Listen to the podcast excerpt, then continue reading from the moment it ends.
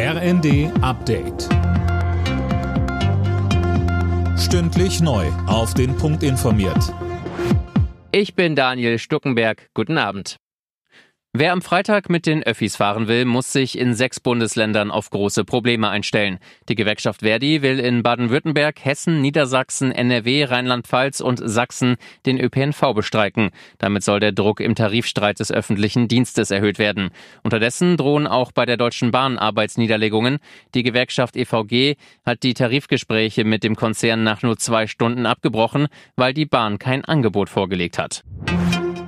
Berlins regierende Bürgermeisterin Giffey besteht offenbar nicht auf ihr Amt.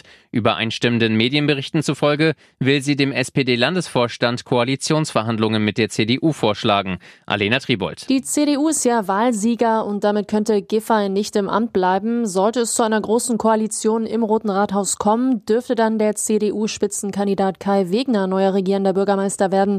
Die SPD hatte ja auch mit den bisherigen Koalitionspartnern Grüne und Linke sondiert. Bei einer Neuauflage wäre sie wohl Regierungschefin Berlins geblieben. Mit wem der Wahlsieger CDU in Verhandlungen gehen will, ist noch unklar.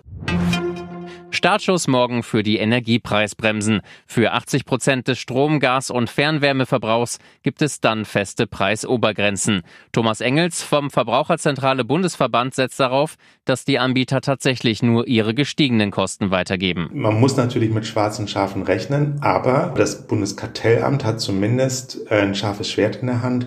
Das haben wir als Verbraucherzentralen nicht, weil die Versorger nicht gegenüber uns auch diese, diese Beweispflicht haben, sondern nur gegenüber dem Bundeskartellamt. Die Jugendherbergen in Deutschland haben sich von den Corona-Jahren erholt. Im vergangenen Jahr war die Buchungslage wieder wie vor der Pandemie 2019. Auch auf dieses Jahr blicken die Jugendherbergen optimistisch. Alle Nachrichten auf rnd.de